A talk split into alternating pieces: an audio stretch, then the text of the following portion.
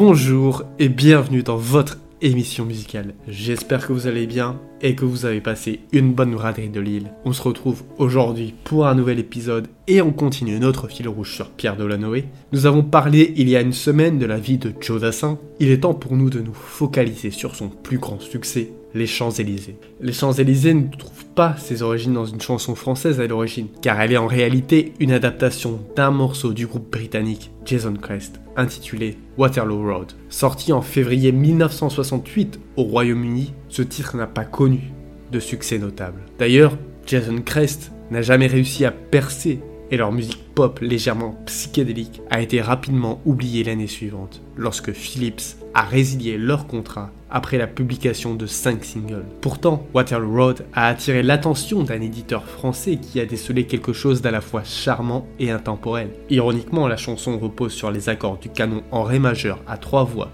sur une basse obstinée pour cordes et continuo de Pachelbel, une œuvre baroque qui était alors omniprésente sur les ondes européennes. La ruse de Michael Wilshaw, musicien de session et compositeur de Waterloo Road pour Jason Crest, consistait à offrir aux auditeurs une sensation familière sans qu'ils reconnaissent véritablement le canon de Pachelbel. C'est probablement cette astuce qui a convaincu Joe Dassin et Jacques Play, son directeur artistique chez CBS, de croire en cette chanson.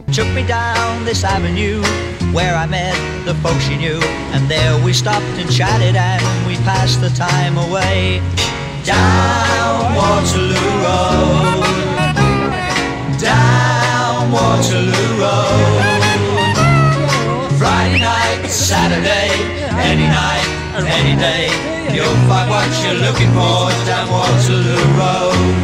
Lorsque Jacques Play présente la chanson à Pierre Delanoë, l'un des paroliers les plus prolifiques de l'histoire, celui-ci s'interroge sur l'emplacement de Waterloo Road, après avoir appris qu'il s'agit de l'équivalent londonien des Champs-Élysées. Pierre Delanoë se met alors au travail. Il se contente d'adapter en français les trois couplets de l'histoire de cette rencontre entre un garçon et une fille, qui les conduit dans une cave où des musiciens exceptionnels jouent, qu'il quitte à l'aube lorsque les oiseaux chantent sur l'avenue. Pierre Delanoë insuffle un soupçon de romantisme, car nous sommes en France, là où les Anglais se concentrent davantage sur le plaisir musical. Jacques Play conserve néanmoins la brillante idée des commentaires du saxophone soprano entre les vers du refrain.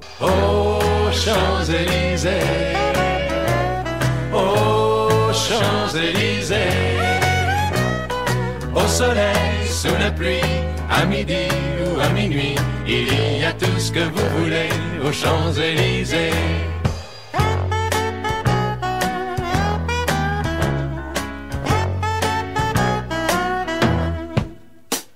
Peut-être que la facilité avec laquelle cette chanson a été conçue a amené ses créateurs à ne pas lui accorder beaucoup d'attention. Elle se retrouve en face B du single Le chemin de papa, une balade mélancolique de tempo moyen composée par Joe Dassin. Cette chanson devient le premier titre de la première phase de son nouvel album.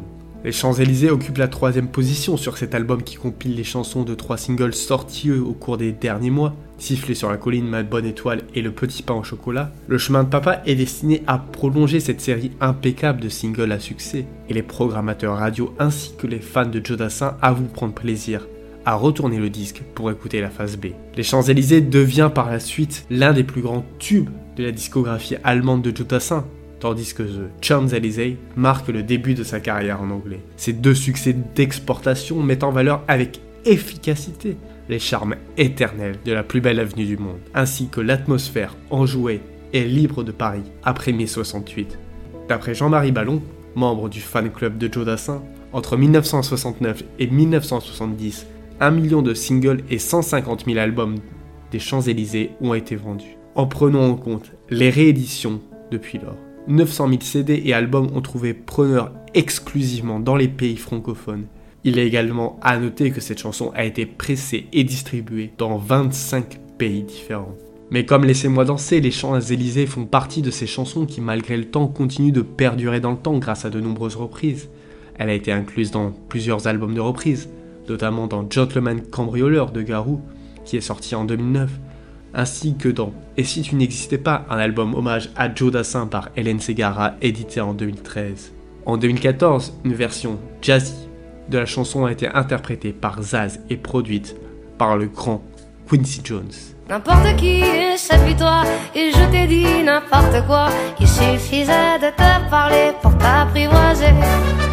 Oh, Champs-Élysées.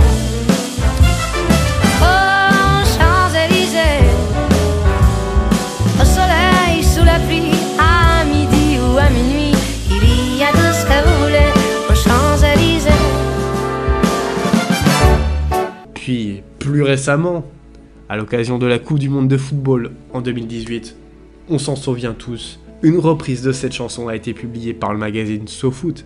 Les paroles de cette version font allusion au joueur français N'Golo Kanté, lequel est un modèle aussi bien sur le terrain que dans sa vie personnelle. Cette reprise a été largement adoptée par les supporters ainsi que par les joueurs de l'équipe de France de football. Quand il part, balle au pied, impossible de l'arrêter. Il fera tout ce que vous voulez. N'Golo Kanté, N'Golo Kanté, bada. N'Golo Kanté, bada. Il est petit, il est gentil, il va bouffer Léo Messi. Bientôt sur les Champs-Élysées, N'Golo Kanté. Et enfin, la dernière reprise de cette chanson, c'est lors d'un concert de BTS le 8 juin 2019 au Stade de France à Paris. John Cook a enthousiasmé les armies du monde entier en interprétant le début et le refrain de cette chanson. Voilà, c'était tout pour cet épisode sur les Champs-Élysées de Joe Dassin. J'espère qu'il vous a plu. Comme d'habitude, n'hésitez pas à le partager, c'est le meilleur moyen d'aider la chaîne. En attendant, moi je vous dis à vendredi pour un nouvel épisode.